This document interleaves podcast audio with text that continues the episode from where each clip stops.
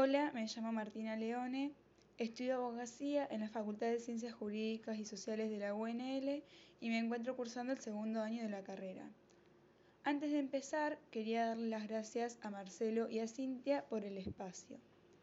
Voy a tratar de explicar lo que son las fuentes de derecho, clasificaciones y ejemplos. La palabra fuente por sí sola nos puede llevar a pensar al lugar donde nace o emana una determinada cosa. El término fuentes de derecho justamente refiere al lugar donde nace o brota el derecho. Este término puede ser dividido en fuente formal o fuente material. La fuente formal es aquella norma general que presenta como característica la obligatoriedad y autoridad, mientras que la fuente material son aquellas pautas que no, no poseen esa característica, pero que ayudan a determinar el alcance de la norma. La principal fuente formal es la ley. La ley es toda norma general emanada por el Poder Legislativo que debe seguir un procedimiento determinado en la Constitución Nacional. Las características que presenta la ley son la obligatoriedad, autenticidad, justicia y generalidad. Asimismo, la ley se puede clasificar en sentido material y en sentido formal. El sentido formal es toda norma emanada por el Congreso a través de un procedimiento constitucionalmente determinado. Mientras que en sentido material es toda norma general emanada de autoridad competente. En este caso se pueden englobar las ordenanzas, los decretos, entre otras. Como dije anteriormente, para que la ley sea válida y entre en vigencia, debe seguir un procedimiento determinado por la Constitución Nacional. Podríamos decir que este proceso consta de cuatro pasos. En primer lugar, se encuentra la iniciativa, es decir, cuando el Poder Legislativo recibe un proyecto de ley. Quienes pueden mandar este proyecto de ley al Congreso son la ciudadanía a través de la iniciativa popular, el Poder Ejecutivo o el mismo Poder Legislativo. En segundo lugar, cuando se da lugar al proyecto de ley, viene la sanción, que se da cuando ambas cámaras aprueban el proyecto.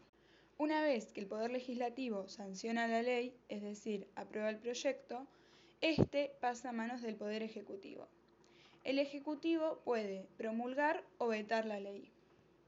La promulgación es la aprobación por parte del Poder Ejecutivo al proyecto de ley, mientras el veto, es aquel acto por el cual el Ejecutivo no da lugar a la ley.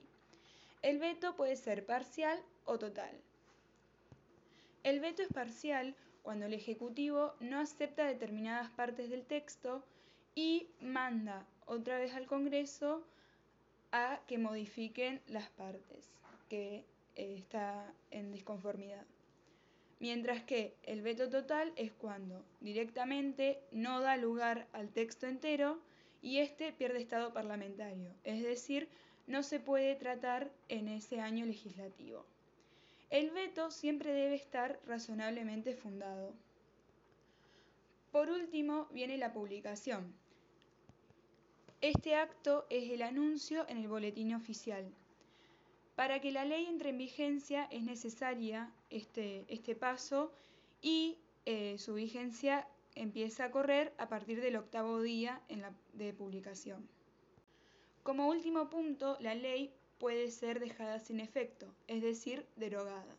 La derogación puede ser tácita o expresa. Es tácita cuando se produce la incompatibilidad perdón, entre dos leyes, una anterior y una posterior. Mientras que es expresa cuando la ley posterior en su propio texto deja sin efecto la ley anterior. Hasta ahora enuncié lo que son las fuentes, su clasificación, es decir, el sentido formal y material, y enuncié el principal ejemplo de fuentes formales, es decir, la ley. A continuación trataré de explicar eh, las principales fuentes materiales, tales como la costumbre, la jurisprudencia y la doctrina. En primer lugar, una fuente material del derecho es la costumbre jurídica. Esta es la reiteración de una determinada conducta por parte de los miembros de una sociedad con cierta constancia que se cumple por la convicción de su obligatoriedad. Es decir, que el grupo social realiza una práctica convencidos de su obligatoriedad jurídica cuando este acto realmente no la tiene. La costumbre posee dos elementos, un elemento material u objetivo y un elemento subjetivo o interno. El primero de ellos es el uso reiterado de una práctica que debe ser uniforme, general y constante. Además, debe tener una cierta duración temporal. El segundo elemento, por su parte, constituye la convicción o creencia que tiene la comunidad de que tal uso resulta jurídicamente obligatorio cuando éste realmente no lo es. A su vez, la costumbre jurídica puede ser dividida en tres tipos: secundum legem, praeter legem y contra legem. La costumbre jurídica secundum legem o según la ley es aquella práctica generalizada en la sociedad que va acorde a la ley. Es decir, existe una concordancia entre lo que determina la norma jurídica y la práctica realizada por la sociedad. En segundo lugar, la costumbre jurídica praeter legem o supletoria es aquel comportamiento que completa la ley escrita. Además, regula casos que no están contemplados en una norma jurídica. En último lugar, se encuentra la costumbre jurídica contra legem o contraria a la ley. Este es el comportamiento generalizado por la sociedad en el cual se visualiza un incumplimiento de la ley. Una segunda fuente material del derecho es la jurisprudencia. Esta es producto normativo de los órganos jurisdiccionales, es decir, de los tribunales, a partir de la reiteración de criterios uniformes en la resolución de casos similares. Para los autores Rivera y Crovi, no cualquier pronunciamiento judicial genera jurisprudencia, tampoco lo hace un solo pronunciamiento judicial. Por lo tanto, para que se genere jurisprudencia es necesaria la reiteración en el tiempo en distintos pronunciamientos de la solución sobre una misma materia del derecho. Por lo tanto, para que se cree jurisprudencia es necesario que casos similares de una misma materia se resuelvan de forma similar o igual. En nuestro país, aquellos pronunciamientos o fallos que tienen más relevancia, por lo general, son aquellos que emanan de las cámaras nacionales de apelación, las Cortes Superiores de Provincia y la Corte Suprema Nacional. Al ser tribunales múltiples, se puede dar la posibilidad de pronunciamientos contradictorios en cuestiones semejantes, lo cual puede llevar a la inseguridad jurídica. Por último, para que esta inseguridad no se dé, existen distintos criterios de unificación de la jurisprudencia.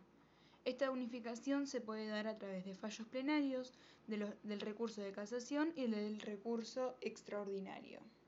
La tercera y última fuente material del derecho que voy a nombrar hoy es la doctrina.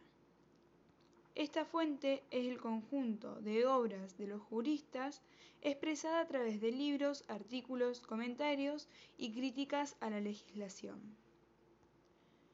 Estas no constituyen manifestaciones de producción normativa, sino que son ideas que forman los profesionales sobre una determinada materia. Bueno, esto fue una síntesis de lo que son las fuentes del derecho, sus clasificaciones y ejemplos, y espero que les haya sido útil la explicación. Suerte.